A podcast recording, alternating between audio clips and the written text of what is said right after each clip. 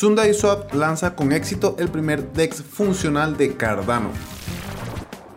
Axe Infinity hace nuevos cambios en las tarifas de breeding y esto hace que el SLP comience a repuntar, pero solo un poco. Ubisoft anuncia lanzamiento de plataforma NFT, pero al mismo tiempo elimina video de la misma. Estados Unidos sufre la mayor inflación desde 1982. Evergrande incumplió su primer vencimiento y entró en default. Todo esto y mucho más en una nueva entrega de Al cierre con Bitfinanzas.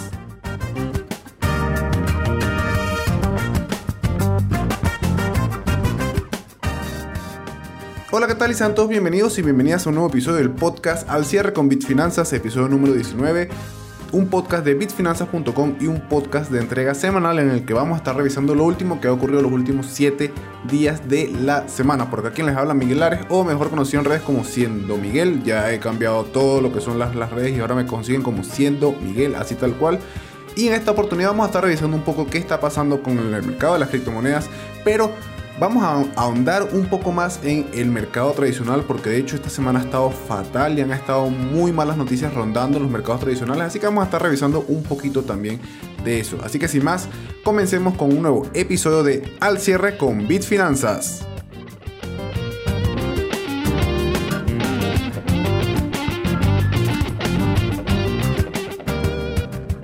Bien, vamos a hacer eh, una, vamos a decirlo así, algo una actualización del podcast. Vamos a hacerlo un poco más rápido, más, más al grano y más directo con el tema de las noticias, porque la idea es que sea un podcast de eh, que las personas se puedan actualizar con él. Así que bueno, vamos a mencionar muy rápidamente lo que son todas las noticias y seguramente la que quiera hablar un poquito más, eh, de la que quiera ahondar un poco más es la que dejaré para el final de cada sección, ya sea de criptomonedas o ya sea del caso de los mercados tradicionales. ¿bien? Así que bueno, vamos primero con lo del mercado de las criptomonedas y es que tenemos que esta semana se lanzó el primer DEX funcional de la red de Cardano. Ojo, este DEX o exchange descentralizado que se llama SundaySwap eh, solamente hasta ahora está en la red de pruebas de Cardano, es decir, que ya funciona, pero en la red de pruebas, es que será una especie de testnet, eh, no la mainnet, sino una testnet, donde se puede probar lo que son los contratos inteligentes y el intercambio de estos mismos. Recordemos que es un DEX, así que será un exchange descentralizado que obviamente va a permitir interactuar con contratos inteligentes dentro de lo que es la red de Cardano. Así que excelente, yo estaba esperando mucho esto, eh, me parece genial. Quiero que salga ya el final, el, el, el, mainnet, no el test. Pero bueno, nos va a tocar esperar porque como les he dicho muchas veces, el tema de Cardano es lento, es muy lento. Y cambiando a otra noticia, tenemos que Axie Infinity acaba de anunciar esta semana, hace muy poco, hace cuatro días, que las tarifas de breeding, es decir, las tarifas para criar Axis, o mejor dicho, para sacar o generar nuevos Axis, eh, la van a cambiar. Y es que han, avisado de que van a cambiarla. Por aquí lo debemos tener. Ok, el Brit 1 va a subir a 1800 SLP.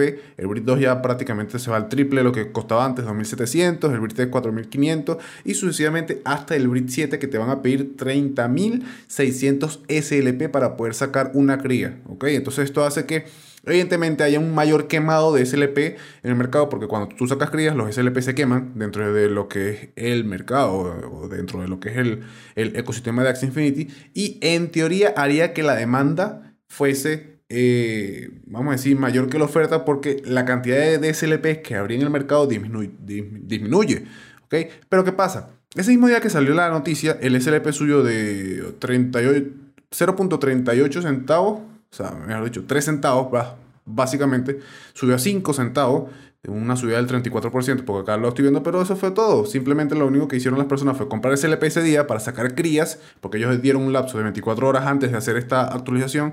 Y después de eso el SLP se volvió nuevamente a los niveles que estaba antes, que básicamente está a .038, o sea, 3 centavos, casi llegando a los 4 centavos. Está muy bajo el SLP. Axi tiene que ver qué hace, porque yo sí he dicho que yo soy un jugador activo de Axi Infinity, de hecho en mi canal de Twitch lo juego bastante, pero eh, si Axi Infinity no hace algún cambio, yo digo que mucha gente se les va a ir el juego o eh, van a perder el interés del mismo, porque básicamente Axi es un juego muy, muy básico, o sea, es, es algo demasiado neutro. Hay otros juegos como por ejemplo Titan Arena que ya salió y ya también lo estoy jugando en el canal de Twitch. Son mucho más entretenidos y mucho más divertidos, pero bueno, Axis tiene que ponerse las pilas, se le está poniendo la cosa dura, se le está poniendo la cosa difícil, SLP no repunta, esperemos que este cambio quizás ahorita no haga mucho, pero dentro de un mes esperemos que suba, que, que efectivamente ayude al ecosistema, pero yo lo veo difícil con Axie Infinity. Tienen que hacer algo diferente en el ecosistema para que más jugadores quieran primero sacar Axis y segundo jugar, que eso es lo más importante. Y bien, saliendo un poco de lo que es el juego de Axie Infinity, vamos a pasar ahora a lo que es WhatsApp, porque WhatsApp acaba de anunciar de que ya se pueden o ya están probando la función de enviar criptomonedas a través del mismo, a través de la misma aplicación de WhatsApp. Ojo, como todas estas pruebas y estas fases de, de test solamente se está aplicando a usuarios estadounidenses que obviamente tengan la aplicación de WhatsApp y también que tengan la billetera de Novi, que es una billetera propia de, en este caso, de Meta, que es el nombre nuevo que es de Facebook, ¿ok? Entonces, quienes tengan esta posibilidad, que estén en Estados Unidos y tengan billetera Novi, pueden vincularse en, en WhatsApp y pueden hacer eh, pagos o enviar dinero en una stablecoin que se llama Pax Dollar, que sería una especie de USC o USDT o un Tether o, algo así, que sería una especie de moneda estable, ¿ok? Así que excelente, me parece genial que ya estén implementando esto. Yo, ya se sabía que WhatsApp iba a hacer esto, no se pueden quedar atrás y bueno, lo están probando en WhatsApp, seguramente en un futuro después lo pasen a Instagram y después lo incorporen en lo que es Facebook para así después de que tengan todo eso seguramente entonces ya lo probaron en, sitios donde saben que funciona, se pasan entonces a lo que es el metaverso, que seguramente en algún momento del año que viene vamos a tener más noticias de esto, de que está desarrollando Facebook. Pero por ahora, excelente que WhatsApp, bueno, esté probando esto lastimosamente solamente para, estados, para, para usuarios perdón, estadounidenses, pero bueno, nos va a tocar esperar un poquito a quienes estamos por acá abajo a que esta función se vaya desbloqueando para otros países. Y pasando a otra moneda, tenemos que Solana esta semana sufrió un ataque de DOS, pero a pesar del ataque, la red se mantuvo estable. Parece ser que el ataque duró eh, más o menos unas 24 horas, según se sabe, pero no hicieron caer la red. Eso demuestra el poder que tiene la red de Solana para mantenerse. Sí, bien es cierto, anteriormente había pasado algo, yo fui, eh, yo estuve en eso hace, hace más o menos un mes y medio, dos meses, pasó un problema en, la red, había unos validadores que había, había pasado algo raro y la red se cayó por, creo que fueron dos días o no, o sea, se cayó literal que no podías hacer muchas transacciones, todo estaba colgado, eh, las, las monedas que tenías comenzaron a bajar de precio, obviamente porque eh, mucha gente comenzó a vender, los que podían vender, porque por ejemplo yo lo tenía en mi wallet de Phantom y yo no podía hacer ningún retiro. Pero bueno, esto que está pasando ahora del ataque de DOS demuestra que Solana ya es una red un poco más madura y que puede soportar este tipo de ataques y que es una red que es escalable, que eso es lo más importante. A nivel de redes, que sea una red que permita la escalabilidad, porque a nivel de tecnología, si el proyecto no es escalable, es un proyecto que básicamente está muerto. Pero genial por Solana, me parece genial. eso son una, eh, Solana es una de las redes a la que más yo la he puesto, pero espero que eh, tengan un poquito más de entrada de personas, que los proyectos de, verdad como que comiencen a repuntar, porque hasta ahora Solana es muy buena, pero los proyectos que hay dentro están algo estancados, necesitan un poquito más de empuje. Espero que este próximo año 2022 ese empuje ocurra dentro de lo que es la red de Solana, porque como digo, es una excelente red para muchísimas cosas.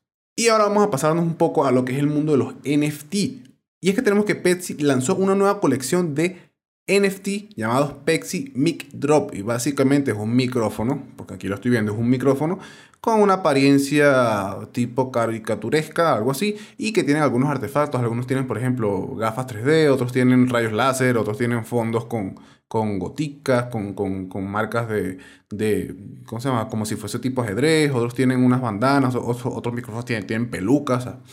está bien, me parece genial, pero yo digo que el tema de los NFT está, lo están sobrevalorando un poco porque yo siendo persona que he comprado NFT, solamente he comprado NFT que se puedan utilizar. O sea, por ejemplo, he comprado Axis, eh, Axis que son NFT que puedo utilizar dentro del juego de Axis Infinity y me generan algo extra ¿ok? He comprado, por ejemplo, NFT en Titan Arena, he comprado NFT en otras plataformas de más que todo lo que son videojuegos que permiten utilizar ese NFT o ese token no fungible y con él hacer otra cosa que no sea solamente comprarlo y ya. Porque si fuese comprarlo y ya, yo personalmente, yo, a mi punto de verlo, es algo que no tiene valor. O tú puedes decir, tú, es, ahí ya nos meteríamos en temas de artes y todo aquello y todo es muy subjetivo, eso es cierto. Pero yo personalmente yo considero que un NFT, un token no, fungible, eh, debería darte un valor agregado a lo que realmente el pueblo. Vamos a suponer que el token vale mil o el, el NFT te vale mil dólares. Bueno, pero que esos mil dólares de repente tengan un valor agregado, que puedas hacer algo más con eso, más allá de intercambiarlo con otra persona o que lo guardes como, como colección, pero que tenga algo más, o sea, que se pueda utilizar. Eso es lo que digo que le da un real valor a un NFT que se puede usar y otro que no se puede usar. Desde mi punto de vista, ojo, esto cada quien, como digo, eso es muy subjetivo, pero yo lo veo así y yo considero que es este boom de los NFT que no son utilizables, como por ejemplo estos de Pepsi Mic Drop, eh, no lo sé, o sea, necesito algo más, por ejemplo, ah, bueno, vas a tener este, vas por, por tener un NFT de Pepsi, vas a tener, no sé, pago de, de las ganancias mensuales de nuestra empresa, algo así, como una especie de, de, dividendos, ¿no? no sé, o sea, digo que tienen que tener algo más agregado para incentivar a que la persona compre el NFT y lo mantenga, porque una cosa es que tú especules y compres el NFT y dentro de, de un año lo revendas porque es una colección que se hizo cara o qué sé yo, pero yo digo que tiene que tener algo más, tiene que tener algo más, no lo veo del todo bueno. Espero que no sea una burbuja y que estalle en algún momento. Espero que no. Pero bueno, como digo, a mí no me gusta mucho el tema de los NFT. Y ahora, pasando a la última noticia del día de hoy, en criptomonedas tenemos que Ubisoft eliminó el video de anuncio de su nueva plataforma NFT llamada Quartz o Course, no sé cómo se pronuncia bien eso. Y es que precisamente eh, Ubisoft había anunciado a través de un videojuego que no, no, recuerdo dónde está el nombre del videojuego, es un videojuego que ya se que ya, que ya, que ya es jugable dentro de su plataforma, habían anunciado un lanzamiento de skins, eh, o vamos a decir así como eh, traducido al español serían pieles o como cambios de look de personaje o, artefactos que o accesorios que se pueda colocar el personaje que eran objetos NFT y que este lanzamiento iba a ser como una especie de iDrop eh, de forma gratuita a los que ya jugaban este juego, que no recuerdo el nombre.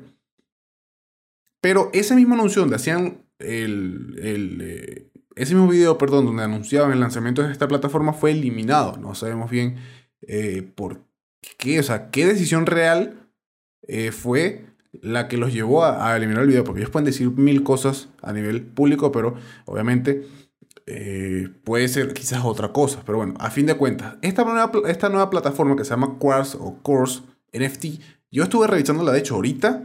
yo estoy en Colombia, por ejemplo, y me dice que no eh, está disponible esta plataforma Ubisoft Quartz o Course para el país en el que me encuentro. Yo me encuentro ahorita en Colombia y precisamente no me carga la plataforma. O sea, me dice literal, no está disponible para tu región. Seguramente por eso eliminaron el video. O sea, no lo sé, pero bueno. Lo bueno es que primero Ubisoft es un gigante de los videojuegos y se está metiendo entonces en una especie de marketplace interno eh, o de plataforma de seguimiento de NFT propia de ellos que sí, es cierto, va a trabajar con la red de Tesos, que es una red que también es rápida, eh, ayuda a lo que es la escalabilidad, pero eh, no sé por qué de repente hicieron la eliminación del video, habrá que ver. Me parece genial que esto esté, que esto esté pasando así, pero bueno, digo que quizás lo hubiesen pensado mejor antes de publicar un video y después eliminarlo, o sea, no lo sé.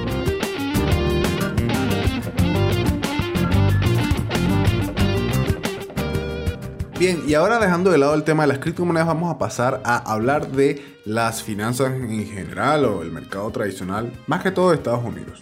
Bien, en esta oportunidad tenemos que Newbank es un banco virtual o algo así, ¿ok? Para dejárselo como algo resumido. Es un banco de Latinoamérica, es un, brazo, un banco perdón, brasileño y se ha convertido en la primera startup brasileña en cotizar en la bolsa de los Estados Unidos, en cotizar en la bolsa, en la bolsa perdón, de Nueva York. Y también se ha convertido en el banco más valioso de América Latina cotizando en bolsa. Esto es un excelente logro para nosotros los latinoamericanos, aunque sea un banco brasileño, es un excelente logro para los latinos porque demuestra que acá abajo sí hay talento, acá abajo sí hay mucha gente que puede salir adelante y que tiene grandes ideas y, que puede montar una excelente empresa y una excelente compañía como lo que está haciendo, por ejemplo, en este caso, Newbank. Así que espero ver más noticias de este tipo, más noticias de empresas, de emprendimientos, de, de startups que son latinoamericanas comenzando a cotizar en la bolsa. Y bueno, excelente por Newbank. Yo personalmente no los he utilizado Pero sí les puedo decir que es una especie de banco virtual. Creo que lo intenté, pero como yo estoy en Colombia y tengo algunos documentos vencidos, en el caso porque soy venezolano, entonces es un rollo también con Venezuela y todo aquello. Eh, yo personalmente creo que si lo intenté no pude y o lo que investigué fue que no podía hacerlo con documentos vencidos. Creo que fue algo así, ¿ok? Pero en resumidas cuentas, eh, me parece excelente que Newbank esté cotizando en la bolsa de los Estados Unidos y que sea el banco más valioso cotizando en la bolsa de Estados Unidos de acá de Latinoamérica. Excelente por Newbank, muy bien. Y las personas que lo utilicen supongo que también deben estar muy felices con esta noticia. Y ahora vámonos a la parte que yo creo que va a ser la más complicada para este último momentico que queda del año y el primer trimestre seguramente, eh, perdón, seguramente del próximo año. Primero, sabemos que está pasando con la nueva cepa, la nueva variante de COVID-19 que se llama Omicron y precisamente esto ha causado un poco de miedo en los mercados tradicionales. No tanto así como, ah, que es mucho miedo, no, pero sí está causando miedo y también está causando cierres en algunas partes. Precisamente aquí tenemos una noticia de que la gobernadora de Nueva York ha ordenado el uso de mascarilla en todo el estado. Nueva York había quitado esta restricción y se podía transitar libremente sin mascarilla y creo que solamente era necesaria utilizarla en espacios cerrados de efecto público.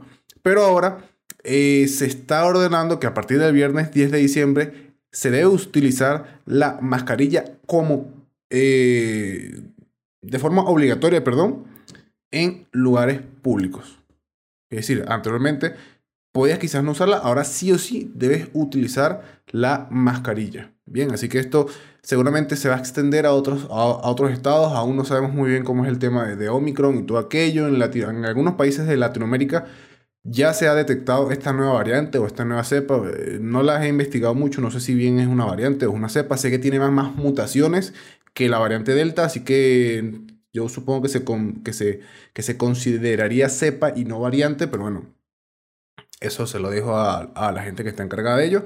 Pero bueno, lo, cierto es que esto está causando cierres y puede hacer que eh, el efecto dominó de esto sea aún mayor en la bolsa de, en este caso, de Estados Unidos.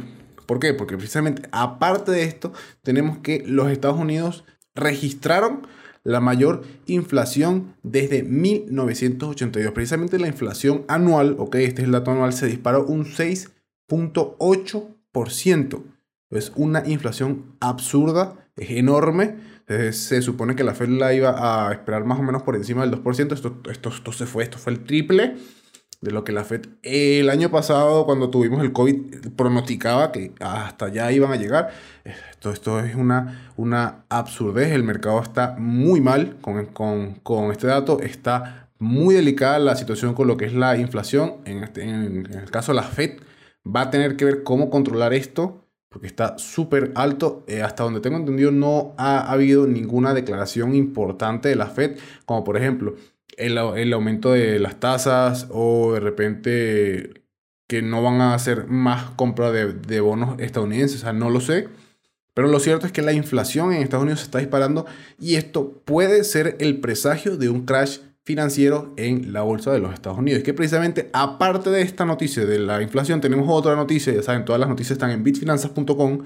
Tenemos que Dan Niles pronostica una caída del 20% solamente para el índice S&P 500 en 2022. Ojo, esto ocurriría, según este analista, si la Fed obviamente sube las tasas de interés. Y eso es algo de lo que les mencionaba antes. Con la inflación tan alta como está, la Fed va a tener que ver cómo controlar esta inflación. Y uno de los pasos o de lo que pueden hacer es subir las tasas de interés que las han mantenido súper bajas. Creo que aún la mantienen a cero la tasa de interés. Entonces, una vez que ellos modifiquen esto, que no lo han querido modificar porque saben lo que va a suceder, el mercado seguramente se va a venir abajo. Y bueno, este analista Dan Niles, que para quien no sepa, es un administrador de fondos de alto perfil, es decir, que sabe cómo se manejan las, las cosas, no es cualquier loco por allí, sabe muy bien ¿Qué es lo que puede hacer que el mercado caiga? Sabe muy bien que si la Fed hace un movimiento de este tipo, el mercado puede caer y puede caer con mucha fuerza, porque un 20% en mercados tradicionales es mucho,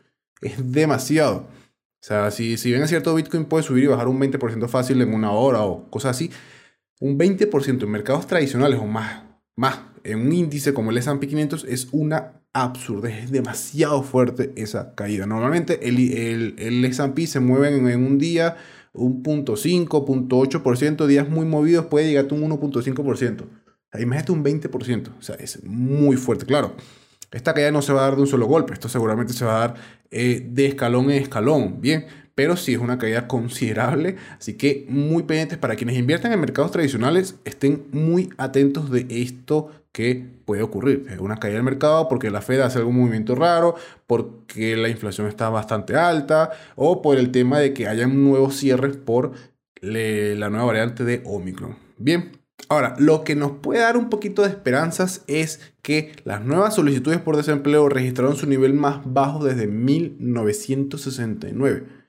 Las, solicitudes por desempleo eh, se informaron este pasado jueves, si mal no recuerdo, perfecto, sí, y se registraron 184 mil solicitudes, una cifra súper baja, de hecho más baja que la presentada en septiembre del año 1969. O sea, yo, yo ni siquiera había nacido. Creo que de mis padres, mis padres estaban muy pequeños, o sea, hace mucho tiempo atrás.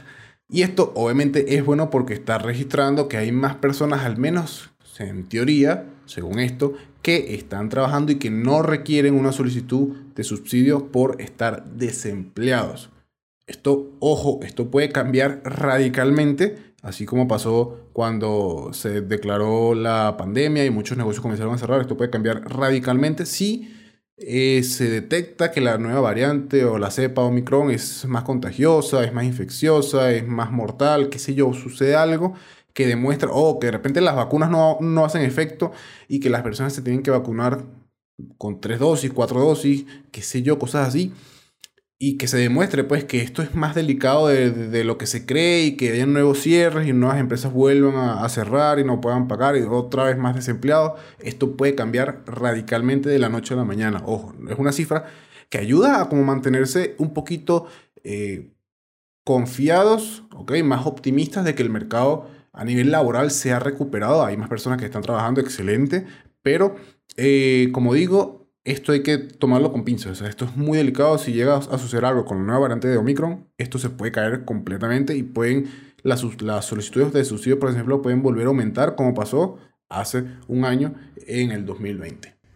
Y ya para terminar, tenemos una noticia que viene del otro lado del continente, que viene del lado de Asia, y es que Evergrande incumplió su primer vencimiento y entró en default. Esto quiere decir que ya Evergrande en teoría se debería de declarar en bancarrota, ¿ok? Ya no ha podido pagar lo que debía pagar en la, en la fecha que le correspondía y esto puede, ojo, esto puede repercutir en el mercado estadounidense, porque si esto ocurre así como está ocurriendo, muy seguramente vamos a tener complicaciones de, de nuestro lado del mundo, o bueno, en este caso sería del lado de el mercado estadounidense, el de la, de, la bolsa estadounidense. Así que esto es otro factor que nos indica que seguramente, quizás en lo que quede de años, como queda poco tiempo, no ocurra gran cosa. También venimos a fechas de festividades. El mercado suele tener un volumen mucho menor por las festividades y hay mucha gente que no opera. Pero cuando lleguemos al próximo año y todo esto explote, hay que estar pendiente. Hay que estar pendiente, hay que tener mucho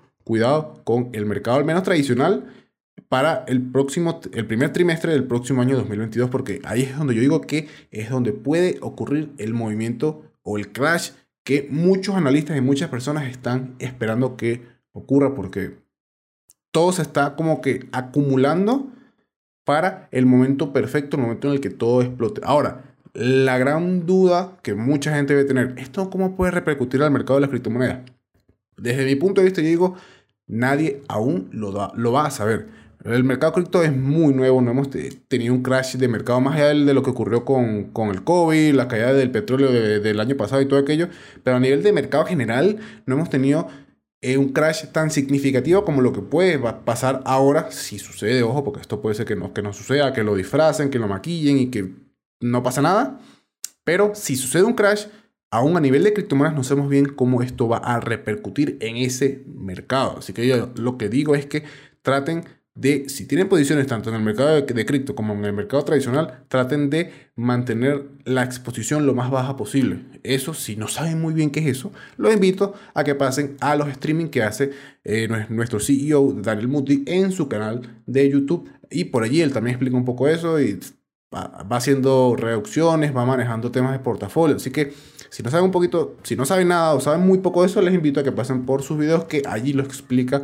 muy, muy Bien, pero fuera de ese tema, les digo que de verdad, mucho cuidado con esto, mucho cuidado. Traten de mantener el riesgo lo más controlado posible porque si ocurre algo de esto, nos puede agarrar desprevenidos, nos puede agarrar durmiendo, nos puede agarrar eh, ocupados y lo mejor es siempre mantener el riesgo controlado porque nunca sabemos qué es lo que puede ocurrir. ¿A esto a qué me refiero? Bueno, que sepan que si están operando, bueno, tienen que colocar sus stop tienen que saber cuáles son sus límites de pérdida y todo lo que conlleve eso. Bien,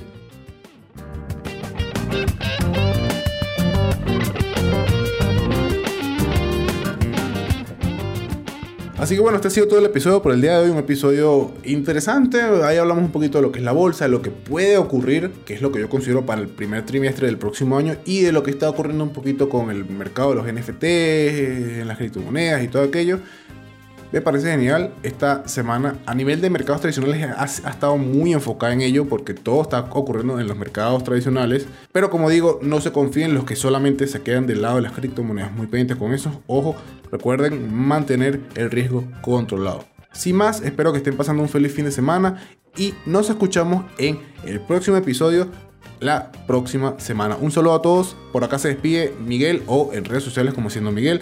Ya saben, compartan el episodio y suscríbanse a sus plataformas de podcast favoritas. Y nos escuchamos entonces la próxima semana. Hasta luego, un saludo. Chao.